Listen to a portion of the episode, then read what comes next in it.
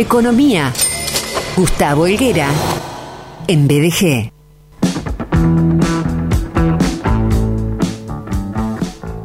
Él es licenciado en Economía, es también nadador amateur récord internacional, llega con el informe económico de los días miércoles. Licenciar querido, buenas tardes, bienvenido.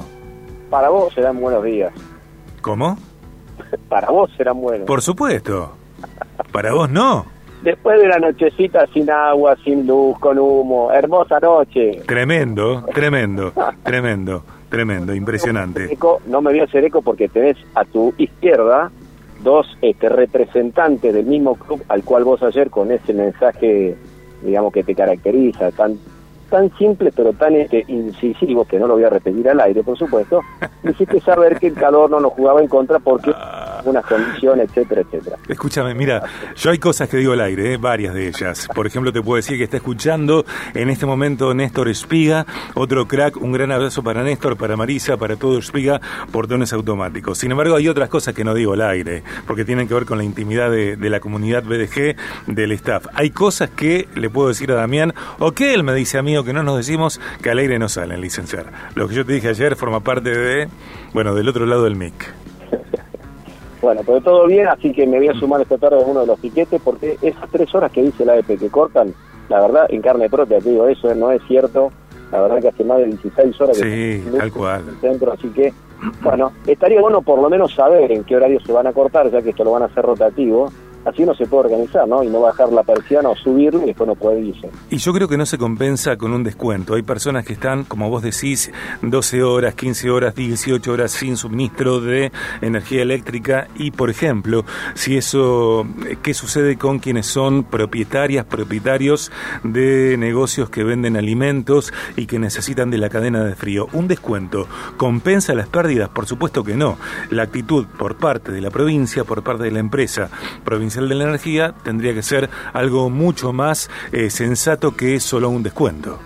Le van a dar un descuento y lo que perdés eh, debe ser 10 veces más de lo que te pueden llegar a compensar. Al margen de esto, por un lado, que subejecuten obra, la verdad no lo puedo entender. Tenemos también problemas enormes de seguridad y me dicen que la, la, la ejecución del presupuesto de seguridad es muchísimo, eh, o sea, mu mucho menos lo esperado para esta altura del año. Mi pregunta es, ¿por qué no lo hacen? ¿Qué es lo que están haciendo? ¿Qué están esperando? Uh -huh. Y por otro lado, cuando uno piensa o uno escucha que la política nos dice no vamos a hacer ajustes, vamos a sostener el precio. Bueno, esto también es sostener el precio de las tarifas eh, y sostener las tarifas de los servicios públicos. No se puede sostener. ¿Cómo se hace?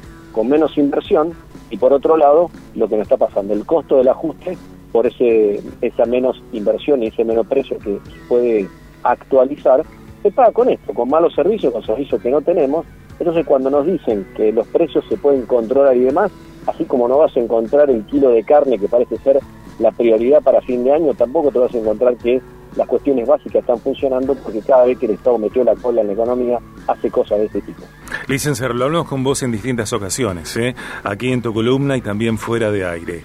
Eh, este tipo de hechos, como también el acuerdo del presidente con gobernadores, con muchos gobernadores para seguir ahogando eh, a, la comunidad en términos de impuestos, un impuestazo tras otro y, pareciera ser que eh, el único plan económico es ahogar a, nosotros con la suba, el incremento de, impuestos y, también, por ejemplo, bueno, lo que eh, acordémonos cuando votamos, porque me parece que eh, sucede que nos indignamos, qué horror, qué difícil, nos rasgamos las vestiduras y después permitimos nosotros como sociedad que las caras se repitan en las elecciones y volvemos a votar a la gente que prometió cambios y después cometió exactamente lo mismo que nuestra historia refleja. Así que eh, la indignación por sí sola no alcanza, la bronca no transforma una sociedad, no mejora un país, hacen falta para mí votar de otra manera y tener mucha memoria acerca de la conducta de cada una de las personas que después nos dicen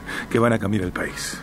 Bueno, es, es esto justamente lo del consenso fiscal. El consenso fiscal es, es, esto, es la idea de que cuando hay un consenso nos ponemos todos de acuerdo. Bueno, la política nuevamente se puso de acuerdo en que, en primero, flexibilizar los gastos de política, fundamentalmente, y subir los impuestos. Claro. Entonces, si, si, si nos ponemos de acuerdo en subir los impuestos, cosa que fue promesa de campaña de un montón de políticos, y en la realidad ahora se sientan y levantan la mano en forma express, como en la provincia de Buenos Aires, eh, lograr la... La re reelección.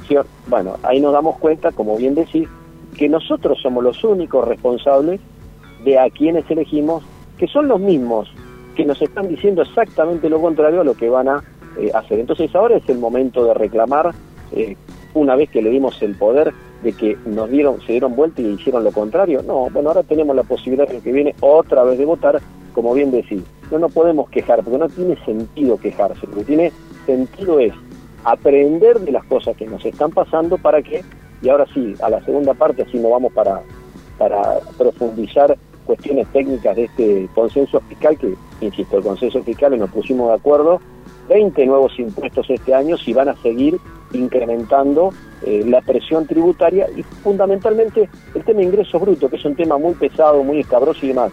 Eh, cuando una persona va a comprar un litro de leche al supermercado, está pagando los ingresos brutos, tanto como lo está pagando una persona que tiene otro tipo de poder adquisitivo. Ahora, el consenso fiscal del año 2017, ¿qué decía Sergio? La idea era ir bajando este ingresos brutos, impuestos a los sellos, que entre esas dos las provincias más o menos recaudan casi en forma autónoma el 84% de sus recursos, es decir, mucho.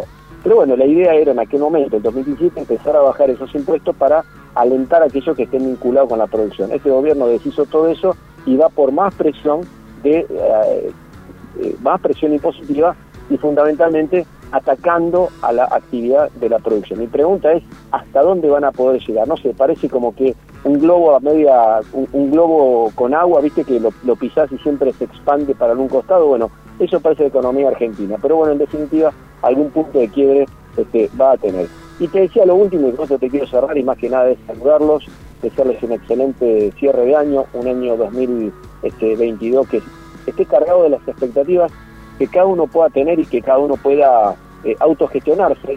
Y siempre celebro, y te lo he dicho una y mil veces, como vos le das prioridad en tu programa a los emprendedores, a esas personas que son héroes en un país donde el Estado nacional, provincial y municipal atenta contra las posibilidades de desarrollo, atenta porque en verdad, así como en otros lugares, cuando uno tiene una iniciativa, el Estado se acerca para facilitárselo, uno tiene que ir como si fuera un verdadero delincuente a las oficinas del Estado para intentar llevar adelante su emprendimiento. Así que por esa gente brindo, por ese 2022, que son aquellas personas que a pesar de todo se levantan cada mañana a laburar, a pagar los impuestos y a soñar con un país mejor, donde no sea el plan lo que hay que ir a cobrar, sino generarse su propia fuente de trabajo. En definitiva, lo que nos va a hacer libres por un lado y lo que nos va a devolver la dignidad de la que a veces y muchas hemos depositado en la idea de un voto hacia la política y la política que nos devuelve, que están de espalda a la gente buscando su reelección y matándonos impuestos. Así que,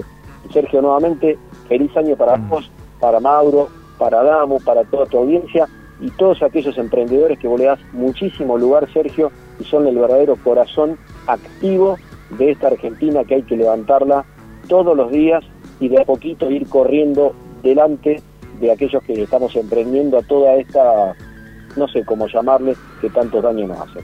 Licenciado querido, te queremos, ¿eh? te queremos mucho. Eh, vos también sos un emprendedor.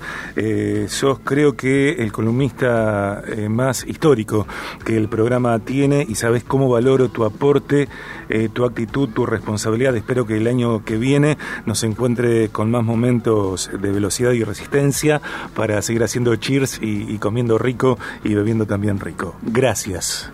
Gracias a ustedes, ojalá que así sea. Un fuerte abrazo y vamos por un 2022. Tomemos la iniciativa, eh, actuemos en consecuencia, no miremos para atrás, miremos para adelante, levantémonos con energías y metámosle el corazón a todo lo que hacemos. Un abrazo. Un abrazo grande. Economía. Gustavo Helguera, en BDG.